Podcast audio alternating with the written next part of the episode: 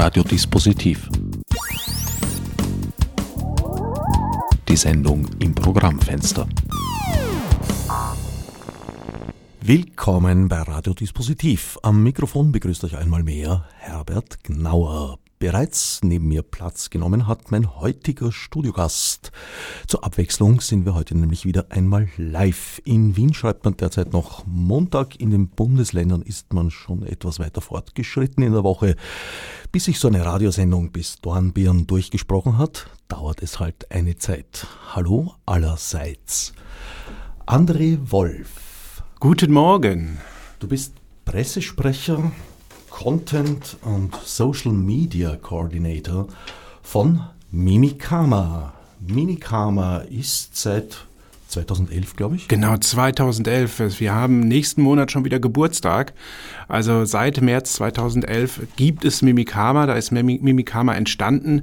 Eigentlich aus der Situation heraus, also da steckt wirklich niemand hinter, der gesagt hat, okay, wir haben jetzt hier einen Masterplan oder wir müssen jetzt was gegen äh, Falschmeldungen im Internet machen. Nein, das ist aus der Situation heraus entstanden, weil der Gründer Thomas Wannmacher selber auf eine kleine Abo-Falle hereingefallen ist. Er hat damals Farmville gespielt, also er war eigentlich wirklich nur auf Facebook, um Farmville zu spielen, dieses kleine Spiel, wo man Bauernhöfe baut und Nachbarn sammelt und da Sachen austauscht.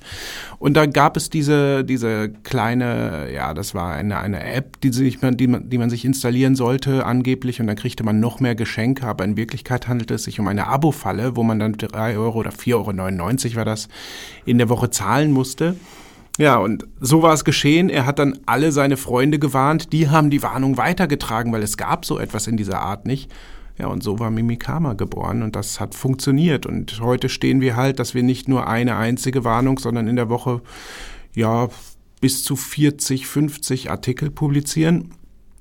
Teilweise auch mehr, je nachdem, was gerade so unterwegs ist und wirklich Menschen auf Social Media oder generell im Netz vorfallen warnen. Also das können einerseits Falschinformationen sein, andererseits auch technische Sachen sein, wenn es ein Virus oder, oder eine Phishing-Mail ist. Und das wirklich als Tagesgeschäft betreiben. Mimikama entstand also quasi als eine Art Selbsthilfegruppe? Ja, das ist gar nicht so verkehrt ausgedrückt, ganz genau. Thomas Wannenmacher ist noch an Bord? Ja, sicher. Der sitzt jetzt gerade im Büro, ist ganz fleißig. Ich grüße ihn. Ich weiß nämlich, dass er auch zuhört. Ich habe noch vorher geschrieben, hier kann man auch online hören. Der Kollege Ralf und die Kollegin Katrin weiß ich auch, die hören gerade zu. Die sitzen zu Hause. Das sind unsere beiden Autoren, die noch zusätzlich uns unter die Arme greifen. Die hören gerade zu, ganz lieb. Können nicht reagieren, weil wir sind ja Radio und nicht Social Media. Jetzt würden nur noch die Mittagsglocken fehlen und ältere Hörer und Hörerinnen würden sich an Autofahrer unterwegs erinnert fühlen, ob der vielen Grüße. Mimikama funktioniert nach wie vor, soweit ich weiß, äh, mit Hilfe ehrenamtlicher Mitarbeiter und Mitarbeiterinnen. Das ist tatsächlich so. Wir haben neben unseren beiden Autoren noch ein Team, ein kleines Team von Ehrenamtlichen, was, was über die Zeit ein wenig geschrumpft ist. Äh, aber wir brauchen schlichtweg weiterhin Personen im näheren Kreis, die wirklich aus verschiedenen Teilen mit verschiedenen Fachkompetenzen stammen, die wirklich dann beratend zur Seite stehen. Also und zusätzlich zu diesen Ehrenamtlichen darf man nicht vergessen, haben wir noch die Community auf Facebook plus diese die Riesen-Community, also sämtliche Nutzerinnen und Nutzer, die natürlich immer mitmachen, die immer Fragen beantworten. In unserer normalen Community auf Facebook sind mittlerweile 16.000 Menschen, die wirklich einzelne Themen ja, ausdiskutieren, sagen, was sie darüber wissen. Und das ist für uns natürlich unheimlich wertvoll. Wer das Team vergrößern, ergänzen, verstärken möchte, wird wahrscheinlich unter mimikama.at im Internet ein sachdienliches Link finden. Erstmal auf Facebook die Community, das ist wirklich das, wo Nutzerinnen und Nutzer aktiv mitmachen können. Teamverstärkung sehen wir im Moment nicht so auf dem Plan, weil es ist so, wie es gerade ist, es ist ziemlich gut, es läuft gut. Äh, aber natürlich haben wir immer die Augen offen, Gastautorinnen, Gastautoren sind immer gerne gesehen. Da muss man schauen, welches Thema interessant ist, was kann die Person, die einzelne Person, was, was ist relevant überhaupt in dem Moment. Das ist alles natürlich machbar. Wie viele Leute sind an Bord bei euch?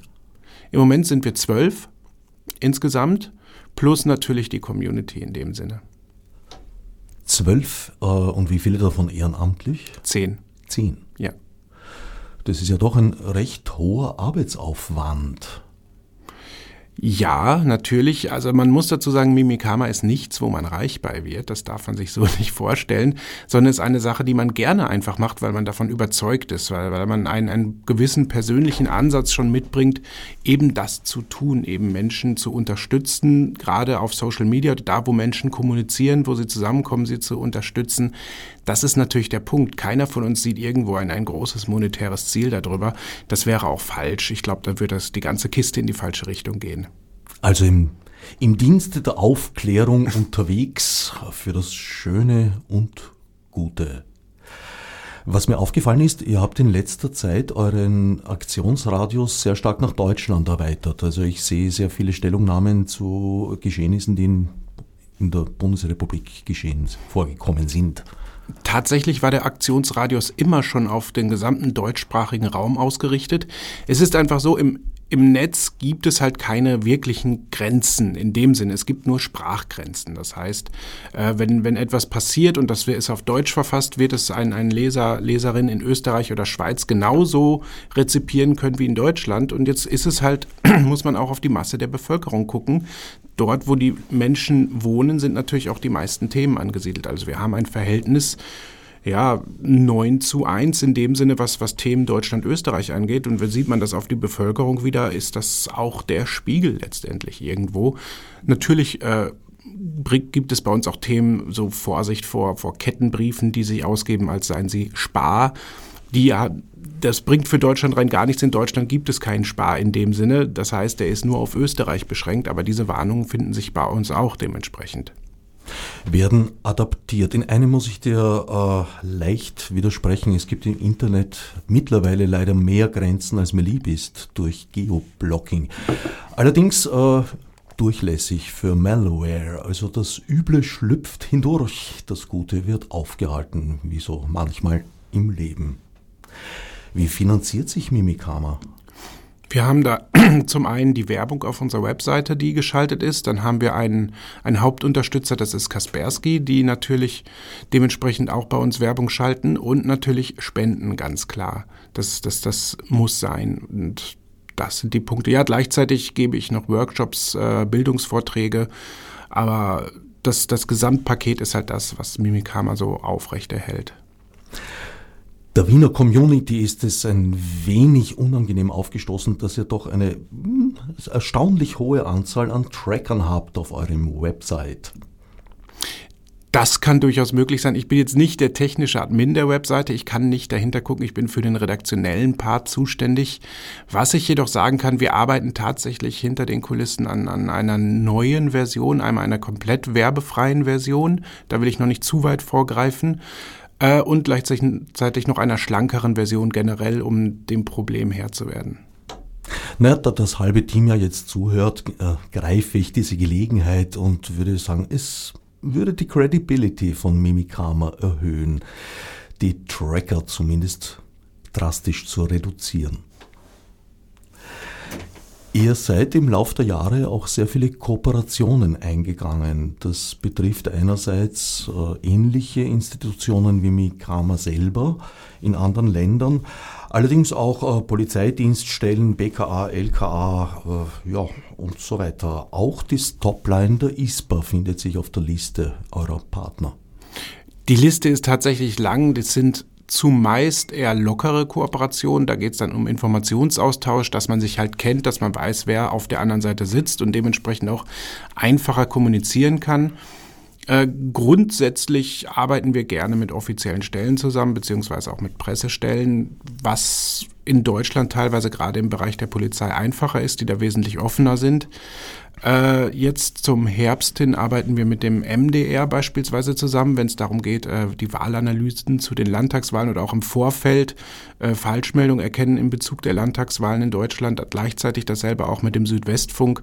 Also da gibt es immer wieder Kooperationen, die sind teilweise temporär und andere, die sind auch längerfristig politische Auswirkungen von Fake News und derlei Dingen äh, sind ein großes Thema. Also da fallen jedem, glaube ich, als erstes einmal ein die amerikanischen Wahlen und als zweites spätestens der Brexit.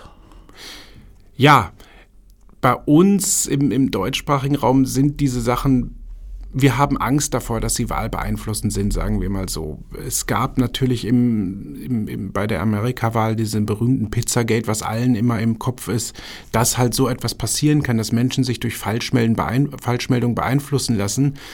Bei uns sind es die ständig wiederkehrenden Narrative, die auftauchen, wo man sagen muss, okay, wenn eine Falschmeldung da ist, beruht die auf einem bestimmten Narrativ und dann erkennt man schon, was dahinter steckt und was nicht dahinter steckt. Und diese Narrative bohren sich teilweise in die Köpfe hinein. Das ist zum einen dieses klassische, wir werden alle unsere Tradition verlieren, der Nikolaus würde abgeschafft werden, der Osterhase würde abgeschafft werden. Das sind alles Narrative. Natürlich wird keines dergleichen abgeschafft, hat niemand vor. Aber damit wird immer wieder Angst gemacht und Angst, wissen wir alle, ist ein schlechter Ratgeber. Aber das sind halt diese, diese Meldungen, die immer wieder auftauchen und sich immer desselben Narrativs bedienen. Allerdings, weil wenn du sagst, sie bohren sich in den Kopf hinein, dann würde ich doch sagen, äh, sie erreichen nur das Kurzzeitgedächtnis. Weil gerade diese Sachen kommen ja alljährlich wieder. Genau, die kommen alljährlich wieder. Es werden jedes Jahr irgendwelche Scheinbeweise gefunden, teilweise unterstützt auch durch echte Fälschungen. Also wir hatten letztes Jahr so, so ein mm, Etikett, äh, da hieß es, der, der Weihnachtsmann würde jetzt schon Jahresendfigur heißen. Von Lind war das. Da hat jemand das Etikett manipuliert mit, mit irgendeinem äh, Bildbearbeitungsprogramm. Und da stand dann Jahresendfigur. Also das war ein, mal ein echter Fake, eine echte Falschmeldung, aber die sich auf dieses Narrativ halt berufen hat. Ja, und bekannt natürlich auch der berühmte Sitzhase, der allerdings bereits seit den 80er Jahren, glaube ich, so heißt. Ja, der heißt immer schon tatsächlich so, so wie der Schmunzelhase seit Ewigkeiten schon so heißt. Das ist halt niemandem so aufgefallen und jetzt passen halt diese Sachen einfach gut zusammen und man sagt, man, man schmiedet dort eine, eine Islamisierung hinein, die damit gar nichts zu tun hat letztendlich. Das ist ein, ein, ein Produktname, der war immer schon da und da hat sich da, damals in den 70er und 80er niemand was von schleichender Islamisierung gedacht. Das passt halt jetzt in den Kontext und wird halt dort zusammengezogen. Teilweise hat sich der Kontext einfach auch geändert. Da fiel mir zum Beispiel das nicht ganz unähnliche Beispiel der McDonalds-Filiale in München am Stachus ein. Ja, wunderbar, wunderbar. Den Artikel habe ich selbst verfasst. Es war eine wunderbare Recherchearbeit. Das hat, das hat richtig Spaß gemacht, muss ich sagen, weil da so viel zusammenkam. Erstmal verifizieren, ist das tatsächlich in München am Stachus? Das heißt, man, man macht Google Maps auf, man freut sich, dass dann genau an der Stelle auch Google Street View, Street View verfügbar ist. Man kann verifizieren, aha, über das Bild tatsächlich, da ist McDonalds auf, auf, auf Arabisch zu, äh, zu lesen, gleichzeitig zwei Fenster weiter, aber auch auf, in kyrillischen Schriftzeichen zu lesen, dass man sich denkt, oh, okay, das hat nicht nur was mit Arabisch zu tun, hier stehen gleich mehrere Sachen, das heißt, man steigt nochmal weiter dahinter und guckt, gibt es noch weitere Fotos, man schaut auf der Webseite von McDonald's, da sieht man, aha, da gibt es das auch in japanischen Schriftzeichen, also muss das damit was zu tun haben, dass hier immer schon auf mehreren Sprachen was geschrieben wurde. Im nächsten Moment geht man natürlich zur Quelle, man fragt an, hey, wieso sieht das aus, liebe Leute bei McDonald's, warum steht das da auf verschiedenen Schriftzeichen? Da kriegt man die Antwort, ja, das ist der, einer der stärksten McDonald's-Filialen weltweit überhaupt. Das heißt, wir haben unwahrscheinlich viele Touristen hier und dafür ist es natürlich dann ein schönes Zeichen, wenn das auf verschiedenen Sprachen da auch lesbar ist. Und bumm, ist ein Schuh daraus geworden. Man kann sagen, ja, er steht da, aber er steht nicht nur auf Arabisch, sondern auf verschiedenen Sprachen noch und das hat einfach damit zu tun, dass das ein stark frequentierter Ort ist und das ist eine, eine, eine, eine Geste gegenüber den Touristen und der Gäste und, und es ist super und es hat nichts mit Islamisierung zu tun. Es war, wie, wie lang gibt es die Schriftzüge schon dort? Ziemlich lang. Ja, die waren immer schon da, soweit. Naja, immer schon. also ziemlich lange. Stachus ohne McDonalds kann nein, ich Nein, nein, nein. Seit, seit, seitdem, seitdem der McDonalds da ist, das war, das ist halt da. Es ist da. Es, es war eigentlich damals ein Zeichen der Internationalität, ja. die man da präsentieren wollte, was München damals wahrscheinlich gar nicht un unangenehm war, also sicher nicht. Ganz gewiss nicht. Präsentiert sich ja durchaus als internationale Stadt. Ist dieser Einfluss, der da genommen wird auf politische Wahlentscheidungen zum Beispiel in irgendeiner Form messbar? Ich meine, da gibt es diese großen Bomben, die eine hast du schon genannt, das Pizzagate, wo es, glaube ich, darum ging, dass sich äh, sinistre Menschen um Hillary Clinton in einer Pizzeria treffen würden, um böse Dinge miteinander auszuhacken, was natürlich ein Holler war, um sich der Diktion unseres äh, ehemaligen Bundeskanzlers zu bedienen. Aber ich glaube, viel wirksamer ist ja wahrscheinlich noch dieser stete Tropfen, genau, dieser Stimmungsmachende. Es geht hier wirklich darum, immer und immer wieder das zu präsentieren, dass es ja so wäre und ein Stück bleibt ja immer hängen, das ist das Problem in der Geschichte. Und irgendwann sagt man, hey, ich habe jetzt so viel gehört, da muss doch was dran sein. Dieses klassische, ja, die Wahrheit liegt in der Mitte, was ja auch so ein, so ein ganz schwieriges Denken ist, aber das wird halt da mitgetragen ständig.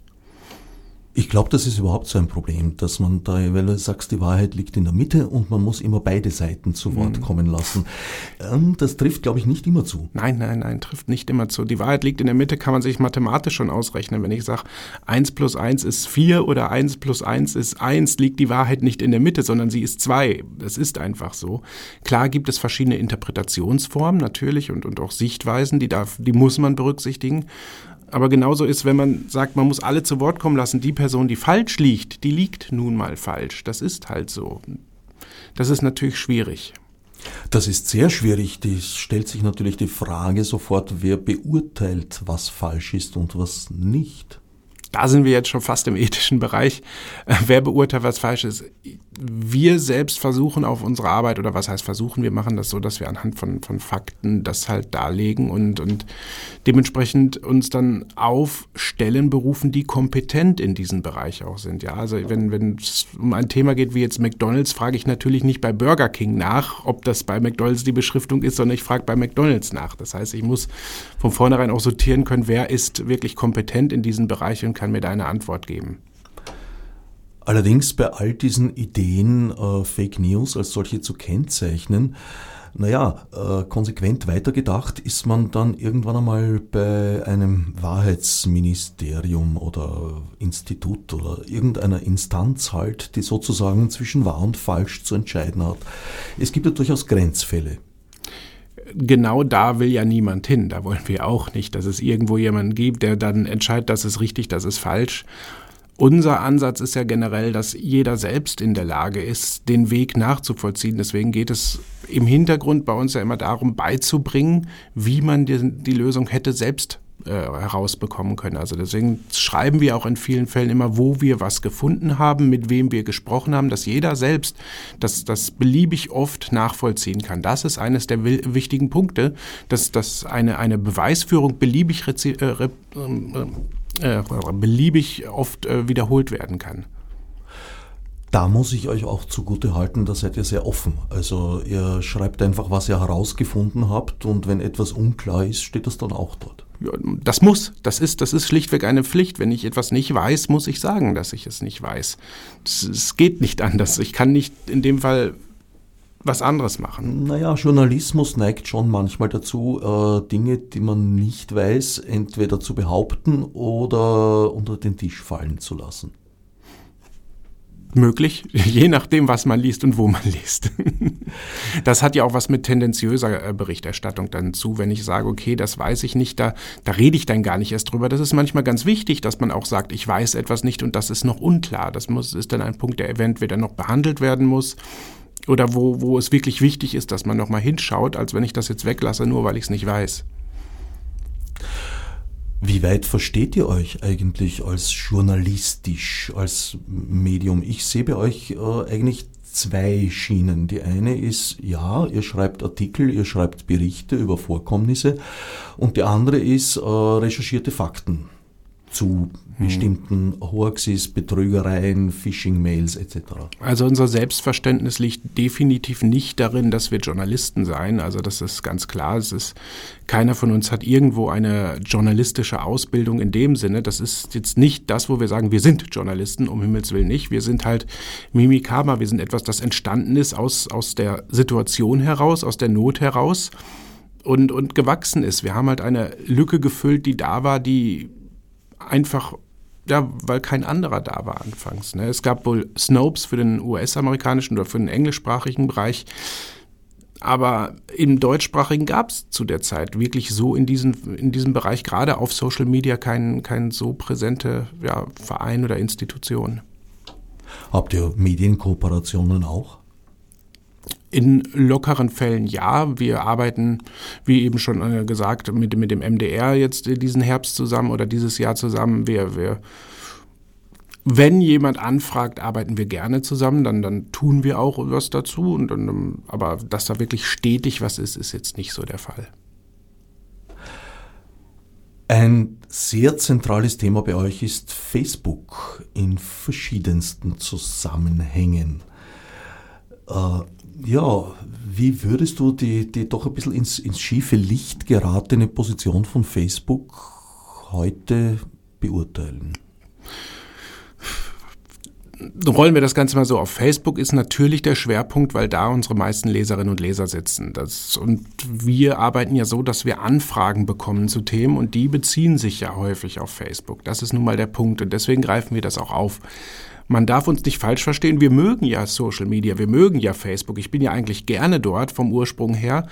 Äh, und deswegen ist uns, liegt unser Anliegen auch darin, dass wir sagen, wir machen Facebook oder wollen Facebook zu einem besseren Ort machen, Social Media zu einem Ort machen, der auch Spaß macht und wo man sich nicht gegenseitig virtuell die Kehle durchschneidet. Und das ist ja unser Anliegen letztendlich.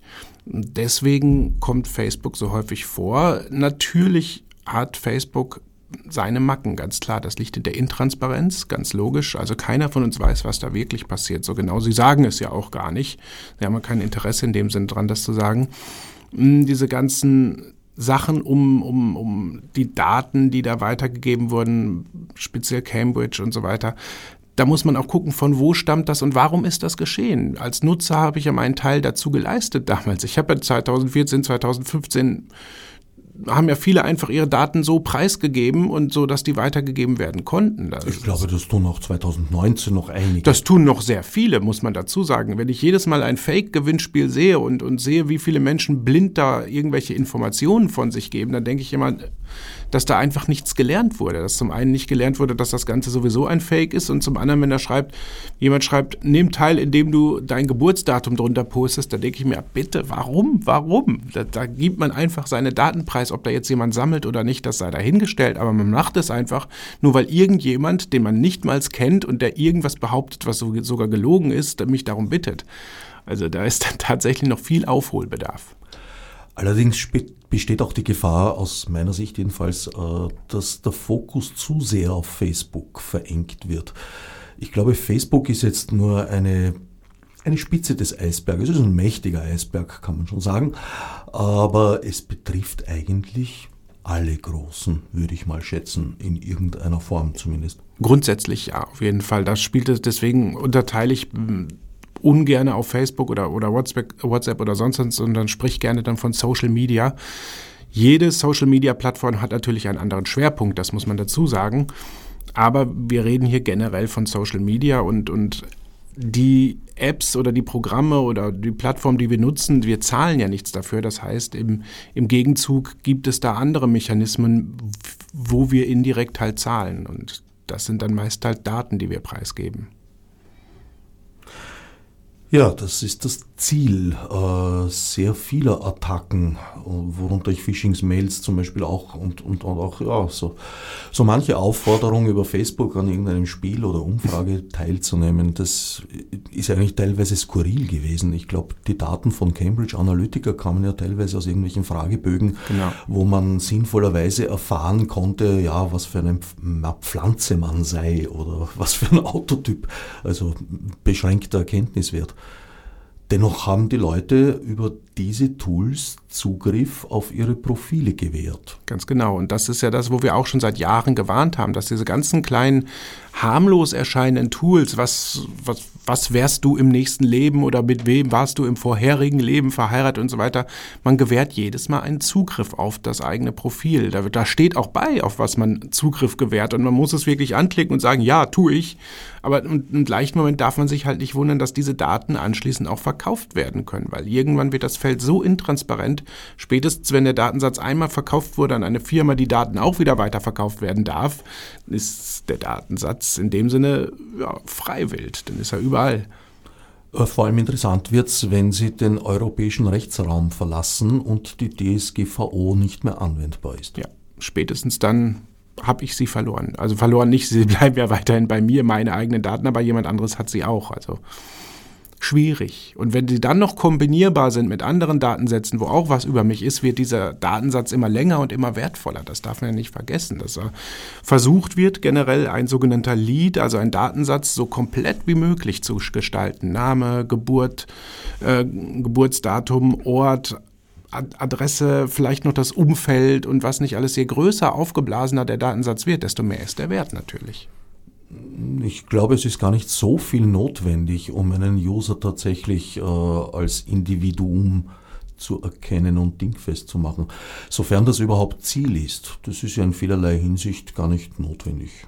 Nein, also in, im, im harmlosen Sinne ist es einfach nur für individualisierte Werbung kann man mit leben, aber natürlich gibt es auch, kann man Datensätze auch kaufen, wo dann natürlich äh, Identitätsdiebstahl, also Identität, ein Profil verdoppelt wird und eine zweite Identität hergestellt wird. Und dann wird es natürlich gefährlich. Da fallen mir jetzt natürlich die Wirrnisse um die österreichische Post ein. Ja, das ist natürlich auch ein Thema, was, was wir selbst gar nicht aufgegriffen haben, weil das ist nun mal da, dass da gibt's nichts aufzuklären, fake oder nicht. Aber da ist es tatsächlich, da werden Datensätze verkauft, um wirklich gezielt mir, sei es auch parteipolitische Werbung zuzuschicken. Ne? Sie behaupten ja, Sie, Sie hätten das irgendwie alles errechnet, äh, aber irgendwo, ich meine, die Post ist ein Unternehmen, das eigentlich verdammt viel weiß über einen. Es weiß zumindest, von wem man Post erhält. Und kannst du dir das vorstellen, dass diese Daten dabei ungenützt geblieben wären? Ich ehrlich gesagt kaum. Es ist zumindest im Bereich des Vorstellbaren. Ich, ich bin jetzt ungern jemand, der da rumtippt, ohne was zu wissen. Deswegen, es ist vorstellbar, ja. Ob es so ist, kann ich leider nicht sagen. Gut, also es gilt die Unschuldsvermutung und die Post hat die eigenen Daten gar nicht verwendet, um andere Daten zu erzeugen, sondern hat eine Wolke gemolken oder so irgendwas vom blauen Himmel herunter. Mag sein.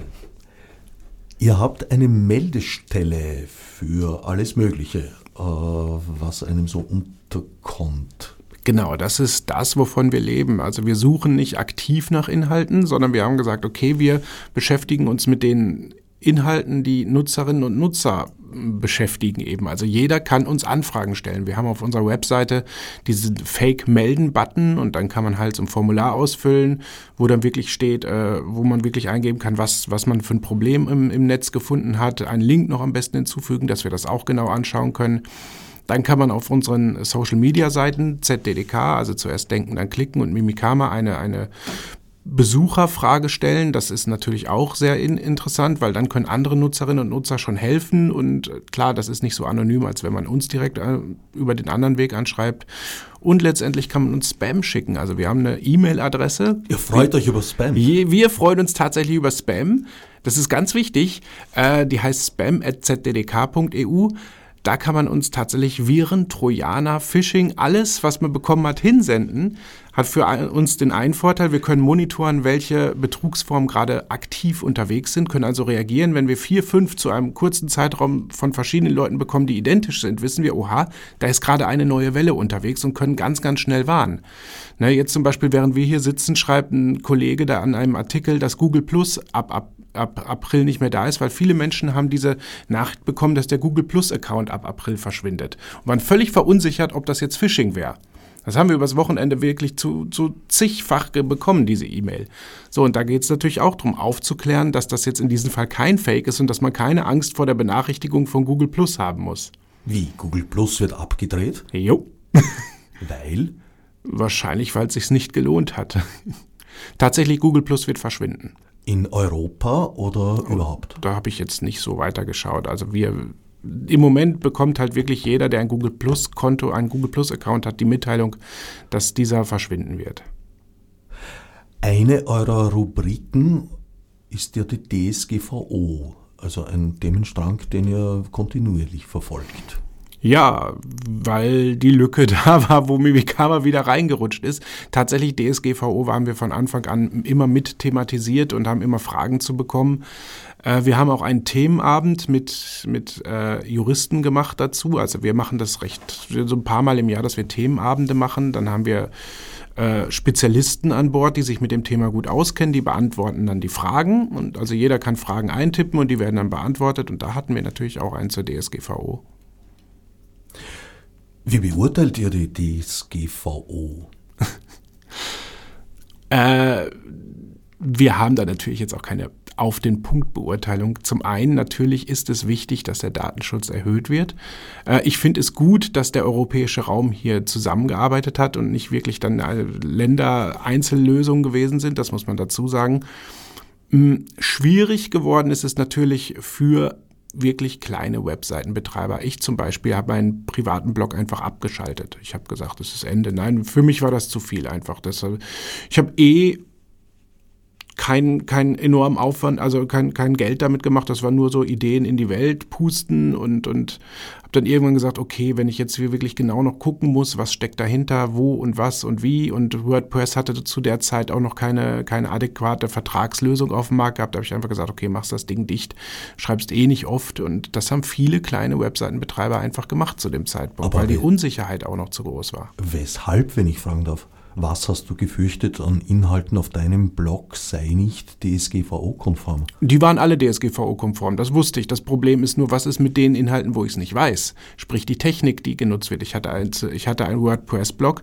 Das heißt, was hat WordPress für Einstellungen? Die wusste, konnte ich als Privatnutzer nicht wissen. Und es gab zu dem Zeitpunkt noch kein Update mit einem entsprechenden Vertrag, wo das geregelt war. Naja, für mich gehört das äh, äh zu, den, zu den großen ja, wie soll ich sagen, es war eine Kindsweglegung sozusagen. Äh, die DSGVO war das Ergebnis eines wirklich langjährigen Prozesses. Und was du gesagt hast, ja, dass sich äh, die europäischen Länder da auf etwas geeinigt haben, das war nicht sehr einfach. Äh, insofern gab es da begreifbarerweise den Impetus, es offen zu gestalten weil man ja weiß, dass dieses Gebiet sehr stark in Bewegung ist und sich laufend verändert. Und wenn man jetzt eine äh, zu strenge Regelung schafft, ein zu strenges Regelraster sozusagen, dann äh, ist das die Garantie dafür, dass das über kurz oder lang äh, Schwierigkeiten bereiten wird, weil einfach die technische Entwicklung voranschreitet. Mhm. Und insofern hat man sehr viel, äh, an sehr vielen Stellen nur Markierungspunkte gesetzt und gesagt, gut, die Jurisdiktion soll das ausformulieren und die ist im Fall des Falls ja auch irgendwo beweglicher als die EU-Institutionen, die wieder 15, 20 Jahre brauchen würden, um eine Reform durchzubringen. Und äh, ich sehe, dass es auf, von politischer Seite nicht nur, aber auch in Österreich schmählichst im Stich gelassen wurde, weil da wurde eine Stimmung geschaffen, als wäre die DSGVO dafür da, jetzt jeden Würstelstandler mit mhm. äh, empfindlichsten Strafen zu überziehen und jeden kleinen Blockbetreiber. Nein, die hohen Strafen zielen natürlich auf große Unternehmen, denen man mit hohen Strafen kommen muss, weil man sonst sie nur zum Lachen bringt. Das ist ja der Punkt. Wir haben ja, medial wurde ja genau das ab aufbereitet, was am absurdesten halt war. Ne? Und das hat natürlich vieles auch in ein falsches Licht gestellt und viel Angst erschaffen, die sich dann wirklich tatsächlich auf die die normalen Nutzerinnen und Nutzer wiedergespiegelt hat, dass man, dass man einfach nicht wusste, was passiert jetzt. Ich sag mal, diese gesamte Nummer mit den Klingelschildern hier in Wien, das war ja von vornherein absurd. Das war ja absurd. Erstmal die Tatsache, dass in Wien sowieso viele Klingelschilder bereits aus Zahlen bestanden, was, was außerhalb, gerade in Deutschland viele gar nicht wussten. Ne, da ging man von aus, oh oh Gott, jetzt klaut mir jeder meinen Namen, auch an meinem privaten Haus. Nein, natürlich nicht. Das war Unsinn. Dann dazu, dass, dass die Sache auch hier in Wien schon Unsinn war, dass das äh, ja vorauseilender Gehorsam war, der überflüssig war. Und das Interessante ist, der Wirbel, als das aufgetaucht ist, war riesengroß, aber als dann rauskam, dass man das dann doch nicht musste, hätte machen müssen, hat keiner darüber berichtet. Selbst bei uns im Haus ging die Hausvorsteherin rum und hat dann wirklich gesagt, so, wir müssen jetzt hier alles abmachen wegen der DSGVO, auch bei denen, die freiwillig ihren Namen dran hatten. Naja, da, da gibt es erstens einmal das Missverständnis, äh, im, im Grunde eigene Daten darf man immer und überall Sicher. veröffentlichen. Wenn man verrückt genug ist, kann man auch seine Kontodaten an den nächsten Baum kleben oder irgendwo äh, auf einen Zettel schreiben und verlieren. Aber das Zweite, ich bin jetzt kein Jurist, aber wenn ich mich nicht irre, äh, gab es schon in den 80er Jahren oder so äh, eine Verordnung oder was auch immer für eine Form der Regelung formal, äh, dass ein Mieter das Recht hat, äh, nicht mit Namen auf dem Klingelbrett zu stehen. Und das finde ich auch durchaus legitim. Äh, Ähm, und insofern hätte die Gemeinde Wien ja schlanke 30 Jahre Zeit gehabt, eine, eine Opt-out-Lösung oder eine Opt-in-Lösung oder was auch immer zu implementieren. Dass man da einfach äh, so im Nachhinein vom Sessel gefallen ist, das verstehe ich in vielerlei Hinsicht nicht. War auch für mich unverständlich. Und es war auch ziemlich schnell klar, dass das wirklich eine, eine reine Reaktion war, eine ganz schnelle reine Reaktion, mit, gepaart mit auch teilweise Unwissen. Und das Interessante ist, dass diese Meldung wirklich in Deutschland auch für Unruhe gesorgt hat. Die, die, die Bild hatte ja eine große Schlagzeile dazu gemacht. Sind unsere Klingelschilder gefährdet, war es, hieß es dort. Das war ja natürlich Unsinn. Naja, für mich reiht sich das schon in ein EU-Bashing. Ja, definitiv. Das hatte was damit zu tun, natürlich. EU-Bashing hat man ja ziemlich häufig, auch unterstützt teilweise von Falschmeldungen. Und in diesem Fall konnte man anhand der DSGVO natürlich schön offiziell bashen. Das ist häufig passiert. Vor allem das Eigenartige ist, dass ja mit der DSGVO grundsätzlich in Österreich wenig Neues gekommen ist. Ja, es gab äh, die Stellung der Datenschutzbehörde, die ja ursprünglich gar keine Behörde war, sondern eine Kommission, aber das ist sie schon seit einigen Jahren gewesen. Und es gab die Möglichkeiten, Strafen auszusprechen und die Strafrahmen sind teils empfindlich geworden. Ja, natürlich. Wie gesagt, man hat es ja da mit Google und Facebook und Co. auch zu tun. Aber in der Sache selber ist ganz wenig hinzugekommen, was es nicht schon seit vielen Jahren in Österreich äh, im DSG, im Datenschutzgesetz gegeben hat. Also teilweise über zehn Jahre. Normal. Für, es hat sich ja für uns auch so nichts geändert. Als normale Nutzerinnen und Nutzer hat man damit ja nicht viel zu tun, muss man sagen. Und diese ganzen Geschichten, dass, dass Ärzte jetzt auf einmal dies und das nicht mehr sagen oder Sprechstundenhilfen dies und das nicht mehr sagen dürfen, das sind ja wirklich einzelne Punkte, die absichtlich herausgeholt wurden, um eine gewisse Absurdität darzustellen. Im, Im, täglichen Leben hat sich ja wirklich kaum was verändert.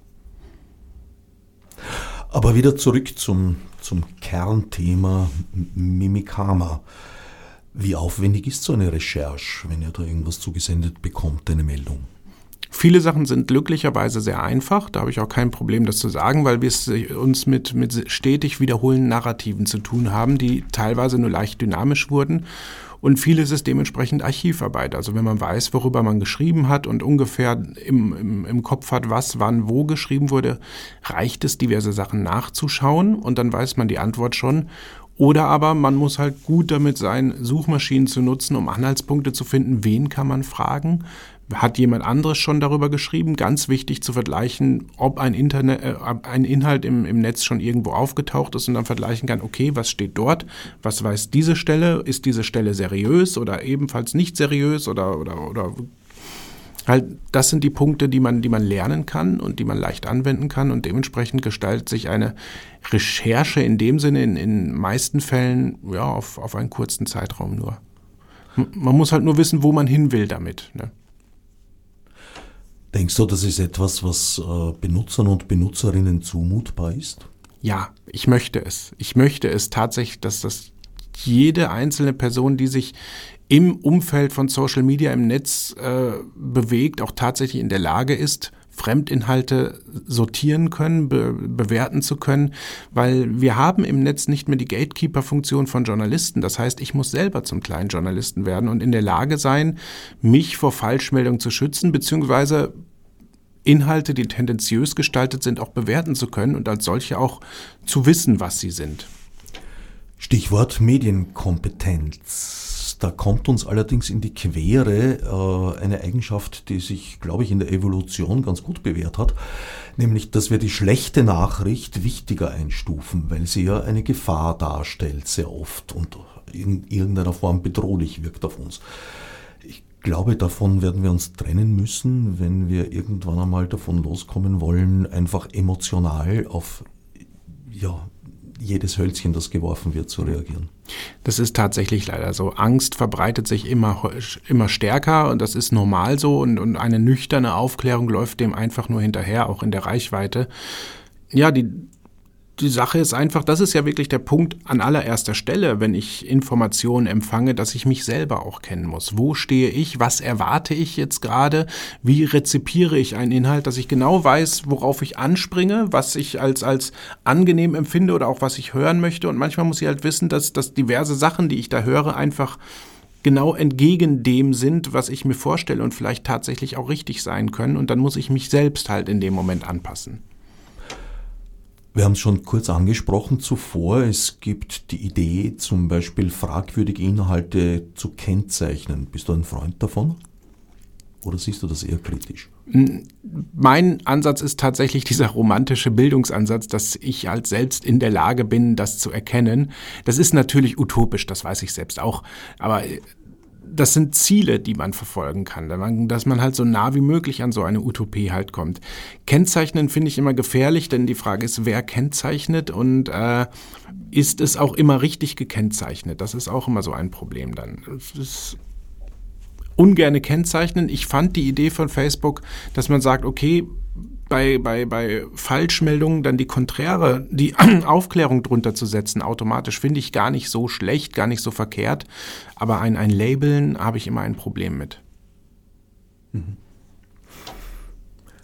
Du hast uns jetzt erzählt, wie Thomas Wannenmacher zu Mimikama kam. Wie bist du selber zu Mimikama gekommen? Ich bin zwei Jahre später hinzugekommen, 2013. Also ich habe die Seite von vornherein 2011, als sie gegründet wurde, fand ich sie schon toll, weil sie irgendwie die einzige Seite war, die einer Hysterie entgegengearbeitet hat. Also ich kannte es aus dem eigenen Bekanntenkreis, aus der eigenen Filterbubble bei Facebook. Wenn mal irgendwo angeblich wieder ein Kindesentführer vor dem Kindergarten stand, sind sie alle ausgeflippt und das hat sich dann anschließend als Falschmeldung erwiesen, dann wusste ich schon, äh, bei Mimikama oder ZDDK wurde das als Kettenbrief schon aufgeklärt und deswegen fand ich die Seite immer schon toll.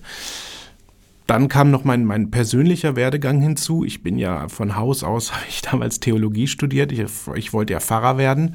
Das heißt, dieses, diese, dieses Bedürfnis überhaupt dazu unterstützen war da. Äh, ja, und dann habe ich 2013 war es dann mal, da gab es eine Ausschreibungsrunde, ob nicht Personen teilnehmen wollen, helfen wollen. Und dann habe ich mich beworben, ganz normal. Ich habe zwischendurch das Studium abgebrochen, muss man dazu sagen. Habe als Verantwortlicher für Medien und Kommunikation in einem mittelständischen Betrieb gearbeitet, also auch viel in dem technischen Bereich gearbeitet. Und diese Kombination habe ich bei Mimikama gesehen, konnte ich die unterbringen und habe das erst zwei Jahre ehrenamtlich gemacht und bin dann 2015, Anfang 2015 hier nach Wien übersiedelt und bin seitdem hauptamtlich für den Verein tätig. Der rote Faden ist eigentlich die Auseinandersetzung mit Glaubensfragen, die natürlich bei Fake News eine besondere Rolle spielen. Genau, das hatte ich ja eben schon angedeutet, dass man sich selbst kennen muss.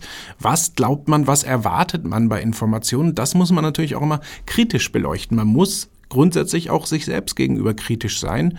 Das ist ganz, ganz wichtig, um überhaupt einen weiteren Weg gehen zu können und nicht von vornherein sagen, das ist falsch oder das, das, das ist richtig, weil ich glaube, dass es richtig ist oder das ist falsch, weil ich glaube, dass es falsch ist. Nein, ich muss wirklich bewerten oder mich ein bisschen auch in den Abstand setzen und dann wirklich die, die Information nüchtern bewerten. Von der Bibelexegese zur Hoax-Analyse gewisserweise? Ja, es ist gar nicht so abwegig, weil die Informationen oder die, die, die Methoden, die, die, die Techniken, die man anwendet, die sind identisch. Ich arbeite jetzt noch genauso wie damals, als ich es im Studium gelernt habe. Also man muss dazu sagen, ich habe äh, protestantische Theologie studiert. Das heißt, wir sind sehr stark auf die Ursprünge eingegangen. Wir mussten die, die Sprachen lernen. Also wir haben Hebraikum, Greikum und Latinum haben müssen, um wirklich die alten Inhalte auf den Originalsprachen analysieren zu können und dementsprechend viel andere Sachen mache ich heute auch nicht, nur dass es halt auf Deutsch ist. Ja, wenn ich da an die synoptische Arbeit denke, das heißt, du hast im, Studium die vier äh, Evangelien nebeneinander gelegt und geguckt, wer hat was geschrieben, was haben sie gemeinsam, was hat der andere nicht und was ist das sogenannte Sondergut.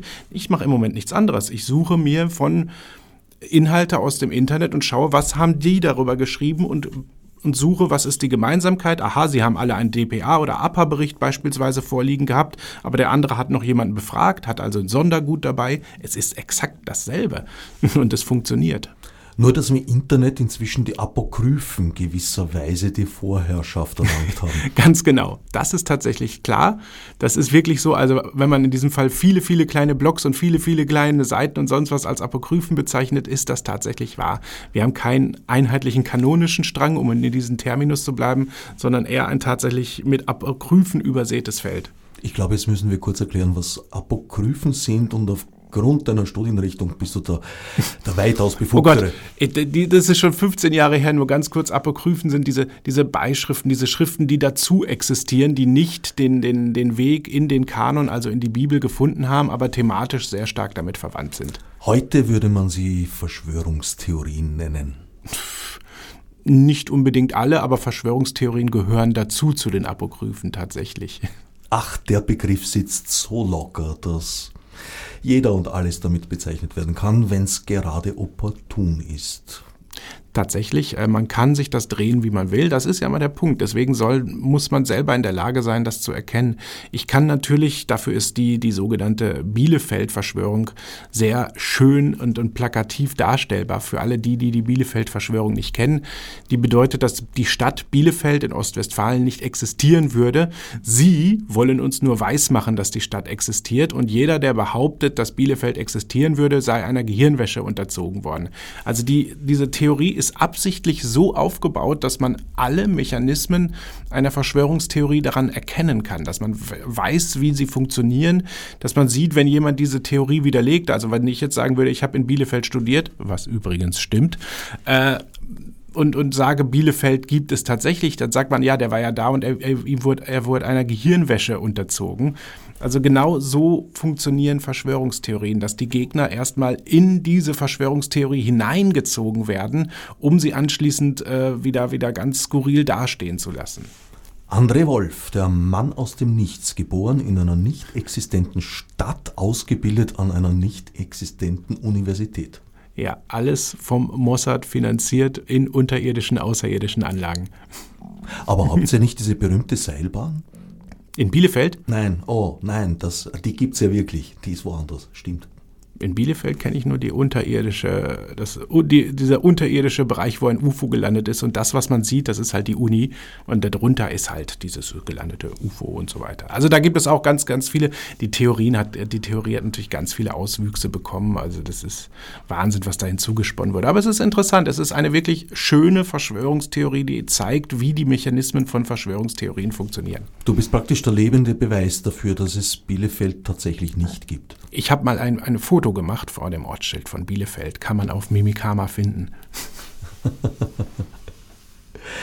Mimikama.at, ihr nehmt, glaube ich, auch Spenden, nehme ich an. Ja, natürlich, ganz offiziell. Wir haben auf unserer Webseite äh, haben wir aufgeschrieben, auf welchen Wege man uns spenden kann. Natürlich über normale äh, Überweisung bis hin zu PayPal, wer Interesse daran hat, oder wer, man kann uns auch über andere Organisationen unterstützen. Ja, natürlich. Wir brauchen, natürlich, wir sind da darauf angewiesen. Die Nähe zu Kaspersky ist unproblematisch für euch. Kaspersky ist ja vor einiger Zeit äh, doch eher so von amerikanischen Medien oder hm. von amerikanischen Regierungsstellen eigentlich angepflaumt worden. Redaktionell ist das für uns gar kein Problem, dass da Kaspersky keinerlei äh, Einfluss auf unsere Inhalte nimmt, ganz klar nicht. Also sie schreiben uns nicht vor, was wir zu sagen haben oder was wir zu schreiben haben. Das Einzige ist halt, wenn wir halt äh, Viren analysieren und unser Kaspersky-Scanner ploppt auf, machen wir natürlich einen Screenshot davon und zeigen den. Das ist, das war's. Aber ansonsten haben sie keinen Einfluss auf uns in dem Sinne. Ja, es ist auch am, am Website relativ präsent, aber ja. Kaspersky ist eine russische Firma. Ganz genau, ganz genau. Und ihr habt eure Social-Media-Kanäle, die man abonnieren kann. Wo seid ihr da überall? Wir sind natürlich logischerweise auf Facebook vertreten. Einmal mit der Seite zuerst denken, dann klicken und auch Mimikama. Wir sind auf Twitter vertreten unter dem ZDDK und dann Strich unten, weil man muss ja fünf haben. Äh, auf Instagram sind wir als zuerst denken, dann klicken vertreten und äh, ja, das sind so die großen Plattformen. Wir haben auch, auch äh, über einen, einen Telegram-Channel und aber diese kleinen, das sind wirklich die großen, wo man uns folgen kann, wo wir auch regelmäßig äh, unsere Artikel, die wir publiziert haben, auch verlinken. Ihr haltet auch Workshops, um das wahre, richtige und schöne unter die Leute zu bringen.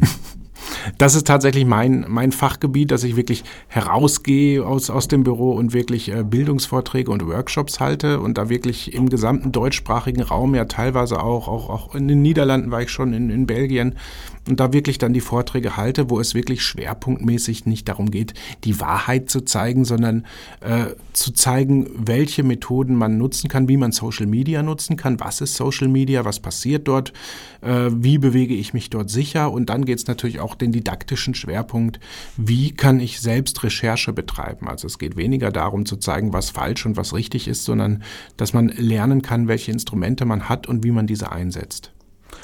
Ich glaube, da spielt die Reverse-Suche von Bildern eine Rolle. Die ist tatsächlich mit da drin. Da wird haarklein gezeigt, wie das funktioniert, auf welche Wege das man, machen, man das machen kann, äh, wie man die Ergebnisse anschließend filtert, um wirklich auf die ursprünglichste Form eines, eines Bildes zu kommen. Ja, und natürlich gleichzeitig damit verwandt die Rückwärtssuche von Videos, wie das funktioniert und was man da machen kann. Nachdem die Dinge sich ja sehr stark wiederholen, äh, wird man da tatsächlich sehr oft fündig, wenn man einfach ein, ein Bild in die Google-Suche zieht. Man muss es zuerst runterladen und dann mit Mausklick einfach hineinziehen ins Suchfeld und schon kriegt man, äh, ja, wenn das Bild gefunden wird, die anderen Quellen. Genau, Ergebnisse gibt es immer und das ist schon ganz richtig, was du gesagt hast, dass es immer mehr Ergebnisse werden. Umso wichtiger ist es nämlich dann zu verstehen und zu wissen, wie man Filter einsetzt und wie man mit den Filtern arbeitet, um die ursprünglichste Version zu finden, also die, die, erstes, die erst auffindbare Version und in welchem Kontext die stand. Und da gibt es halt diese klassischen Faustregeln, die man, die man benutzen kann. Beispielsweise je, je höher aufgelöst ein Bild ist, desto ursprünglicher ist es. Äh, je größer der Bildausschnitt, desto ursprünglicher ist das Bild. Und daran kann man halt sortieren und dann findet man auch tatsächlich, ob ein Bild in diesem Kontext damals stand oder ob es jetzt zweckentfremdet wurde. Ich glaube, das ist die oder eine sehr häufige Variante, dass das Bild an sich gar nicht verfälscht wurde, aber halt äh, der Kontext. Genau, geändert. das ist wirklich, da reden wir von einem sogenannten Hybrid-Fake, wo man sagen kann, ja, das Bild ist schon echt, das ist gar kein Problem. Es ist jedoch in einem anderen Kontext erstmalig erschienen. Es ist jetzt nur noch ein Symbolbild und wurde vielleicht gar nicht als Symbolbild deklariert. Äh, das sind so Sachen. Jetzt letztes Wochenende haben wir einen vermeintlichen Organhandel in, in Lissabon vorliegen gehabt. Das war sehr interessant, wo dann ein junger Mann in einer Badewanne lag. Man hat eine Narbe auf seinem Bauch gesehen, ganz viele Eisbeutel um ihn rum und viel vermeintliches Blut. Und dann ging es in diesem Artikel darum, dass er in einer Disco halt äh, oder hat in einer Disco eine junge Frau kennengelernt, mit der ist er aufs Zimmer gegangen, die hat ihn Drogen verabreicht und dann wurde ihm, während er bewusstlos war, die Niere entnommen oder die Nieren entnommen und das sollte dieses Bild beweisen. Das Blöde ist, über die Rückwärtssuche hat man dann genau rausgefunden, es stammt aus einem sogenannten Prank-Video, wo jemand seine seine Freundin hat reinlegen wollen und da hat jemand halt ein, ein Bild in einen völlig falschen Kontext gepackt. Das Bild war echt, aber es hatte nichts mit der Geschichte zu tun. Gibt es da irgendeine Möglichkeit, die Wirksamkeit eurer Arbeit zu messen, zu sehen, zu spüren, zu glauben? Auch wir arbeiten nach dem Prinzip, steter Tropfen hüllt den Stein. Also wir müssen halt weiterhin präsent sein und dass das irgendwann heißt, okay, ich schaue halt bei Mimikama, ob das stimmt. Ansonsten, wir selbst haben ja gar keine Möglichkeit, irgendwelche Effekte zu messen. Dafür sind, sind wir gar nicht ausgelegt. Wir können tatsächlich nur reagieren auf die Anfragen unserer Nutzerinnen und Nutzer und dementsprechend die Inhalte immer wieder bringen, die gerade relevant sind. Fake News und verwandte Erscheinungen sind allerdings mittlerweile sehr oft Gegenstand wissenschaftlicher Studien und Untersuchungen.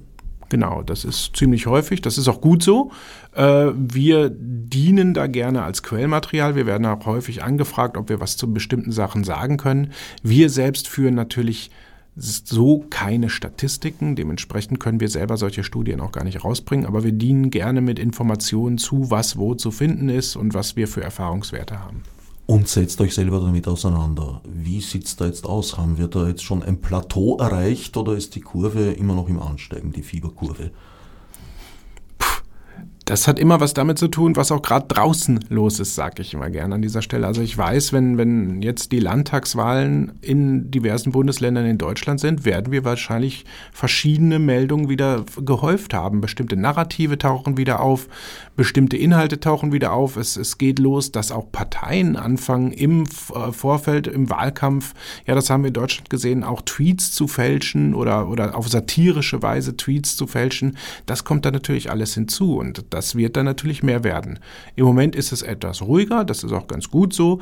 In der Zeit, wo es ruhig ist, tauchen meist immer irgendwelche Kettenbriefe auf. Das ist dann sehr interessant, dass uralte Kettenbriefe auftauchen, die dann leicht dynamisch werden, aber man erkennt anhand der Wortstellung doch wieder, dass es alte Kettenbriefe sind. Und wenn es dann wieder losgeht mit, mit Wahlen, haben wir leider die Last, dass es sehr viele Fälschungen in diese Richtung gibt. Das heißt, äh, der vielgescholtene Silverstein, Silverstein war kein Einzelfall und die SPÖ auch bei weitem nicht der einzige Kunde. Es gibt immer wieder Fälschungen, es gibt immer wieder Kampagnen und da brauche ich jetzt nicht Einzelnamen rauszusuchen. Das ist, da hat sich in Deutschland auch so einige Parteien nicht mit Ruhm bekleckert, wo man gesagt hat, das hätte jetzt echt nicht sein müssen. Ihr hättet nicht den Tweet von Politiker XY fälschen müssen. Das, das ist nicht seriös. Also es bleibt nicht auf AfD beschränkt? Nein, nein, nein, nein, nein. Wir haben das, wir haben gesehen, dass die äh, FDP, dass die CSU oder die, die, die, Nachwuchsorganisationen auch Tweets von Martin Schulz damals gefälscht haben. Ich glaube, die Grünen waren da auch nicht einmal ganz unschuldig. Die hatten auch einen, einen, einen Tweet gefälscht und immer dann drunter oder angemerkt, es sei Satire oder sonst was. Das kommt nicht immer an. Spätestens, wenn jemand einen Screenshot davon gemacht hat und das wieder verbreitet, ist der satirische Charakter weg. Also bitte unterlasst dieses Nachahmen, Fälschen, Sat und sei es nur satirisch, das steht keiner Partei wirklich gut in meinen Augen. Du meinst, einiges davon sind einfach Memes, die witzig gemeint waren, aber ja. in die Hose gegangen sind? Genau. Das ist nicht für alle zu verstehen. Humor im Netz ist nicht immer für alle zu verstehen, weil da uns dieser direkte Kontakt fehlt, wo man in die Augen des anderen guckt und dann sieht, ach, der hat das lustig gemeint. Das fehlt schlichtweg. Und wenn ich es nicht ganz deutlich anmerke und nicht so anmerke, dass das wirklich jeder versteht, kann das missverstanden werden oder auch verfälscht werden. Das heißt, wir müssen auch unsere Kommunikationsempfindungen, sage ich einmal, ändern, weil es diese Ebene eben, eben in sehr vielen Dingen, ja gerade in Gesprächen, die früher am, am Stammtisch, also zwangsläufig im persönlichen Kontakt stattgefunden haben, heute übers Internet stattfinden und man eben, ja, die Quote der Missverständnisse wahrscheinlich noch höher ist. Definitiv. Und wenn man nicht unterstützend irgendwelche Sachen anmerkt oder, oder von mir aus auch Emojis in dem Moment, in dem Kontext nutzt, wird es halt schwierig. Ne? Es fehlt halt diese, diese Komponente, dass ich die Person, die mir das mitteilt, sehen kann die Perspektive? Siehst du eine Chance aus dieser Malaise? Ja, ich bin, ich, wie gesagt, ich bin Bildungsromantiker und ich hoffe nur, dass wir ganz lange noch ganz vielen Menschen ganz viel beibringen können, dass das wirklich funktioniert. Das ist halt ein Akt der Evolution und da müssen wir halt lernen. Man lernt immer, jeden Tag. So sei es. Ich danke dir für diesen Appell. Gerne. André Wolf hat ihn geäußert und Herbert Gnauer dankt allen anderen fürs Zuhören